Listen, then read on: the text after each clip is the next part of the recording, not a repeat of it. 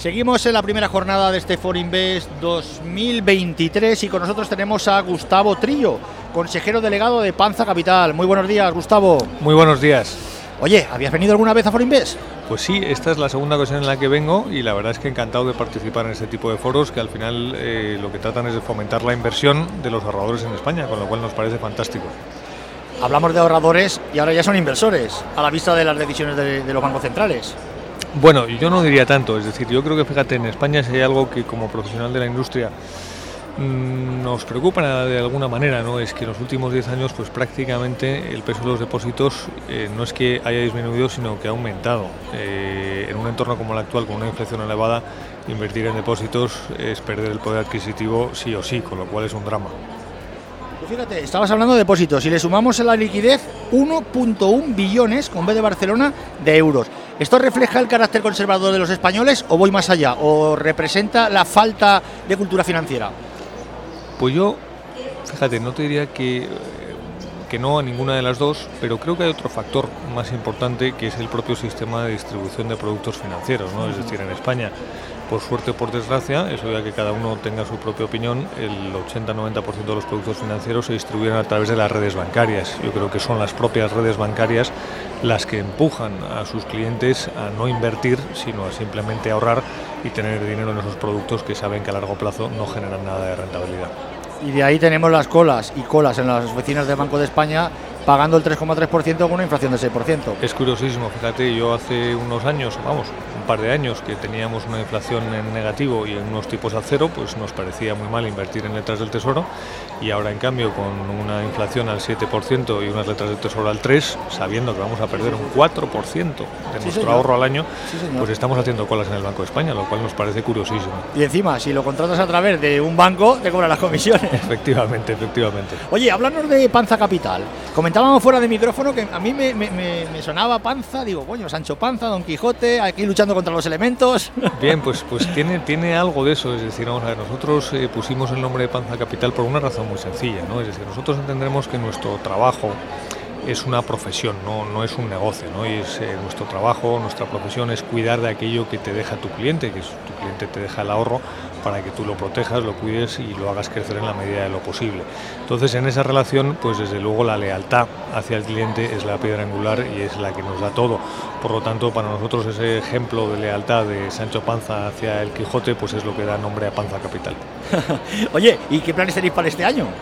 Pues mira, el plan que tenemos siempre, que es tratar de buscar negocios o, empresas que tengan una calidad bastante buena y adquirirlas a un precio que sea razonable y con eso sabemos que podemos tener pues eh, volatilidad pero que a largo plazo siempre es una inversión aceptable y conseguimos rentabilidades a largo plazo pues en el torno del 10% de media anualizada que es lo que queremos hacer está nada mal, ¿eh? que no está nada mal. Por supuesto, lo que pasa es que hay que saber esperar, es decir, yo creo que hay muchas veces que los inversores lo que quieren es generar rentabilidades a corto plazo y bueno, pues eh, yo les recomendaría que cada vez que oigan que hay que generar rentabilidad atractiva a corto plazo, que salgan corriendo, porque la realidad es que eso es imposible estaríamos ni tú y yo aquí hablando y estaríamos con una tablet dando órdenes de compra y venta y estaríamos forrados.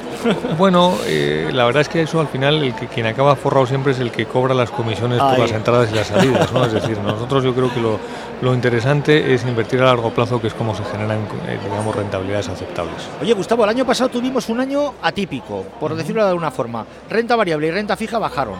Eso había sucedido un par de veces en toda la historia. ¿Volveremos a repetir la jugada? No lo sé. Es decir, nosotros, fíjate, no, no, no, nos eh, caracterizamos por hacer eh, predicciones macroeconómicas porque entendemos que es muy difícil. Nosotros somos muy especialistas en renta variable. Sabemos que la renta variable, si lo haces con sentido común y con prudencia, te genera rentabilidades atractivas. Eh, si la renta fija lo hace mal o la renta variable tiene un mal año, pues es parte del juego, pero para nosotros invirtiendo en renta variable sabemos que habrá algunos años malos, pero que a 3, 5 años la rentabilidad suele ser bastante buena y con eso nos quedamos. Oye, ¿os caracterizáis por ser value, por ser grow, por ser un mix? Somos inversores en valor, clarísimamente.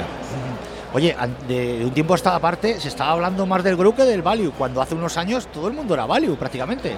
Yo eh, te diré una cosa, vamos a ver, yo creo que hay distintas maneras de, obtener buenas rentabilidades y mm, nosotros somos inversores en valor y no queremos decir con ello que solamente se pueda generar rentabilidad invirtiendo en valor. Yo creo que las recetas hay muchas que generan eh, buenos resultados, la nuestra es una de ellas y además, fíjate, yo creo que, que el inversor en valor no presume de que es lo mejor que se puede hacer, sino simplemente que es una cosa buena. Es decir, nosotros sabemos que invirtiendo como nosotros invertimos, hacemos buenas rentabilidades a largo plazo. Si hay otra gente que es capaz de hacerlas mejores, pues fenomenal. Pero la realidad es que a nosotros con esa rentabilidad de objetivo de en torno al 10% de media anualizada nos vale. Huir del pelotazo, básicamente. Absolutamente, es decir, ese es el, esa es la receta perfecta, pero para perder dinero. Es decir, nosotros la famosa fábula entre la tortuga y la liebre eh, lo tenemos clarísimo, preferimos ser la tortuga. Sabes que hay veces que hay gente que piensa que hay muchas liebres por ahí, pero la realidad es que cuando se llega lejos es cuando uno va despacio con buena letra y no al revés. Cierto es. Oye, Gustavo, ¿y qué le dirías a toda esa gente que dice eh, el value es como el pescador que llega, echa la caña y a esperar que piquen?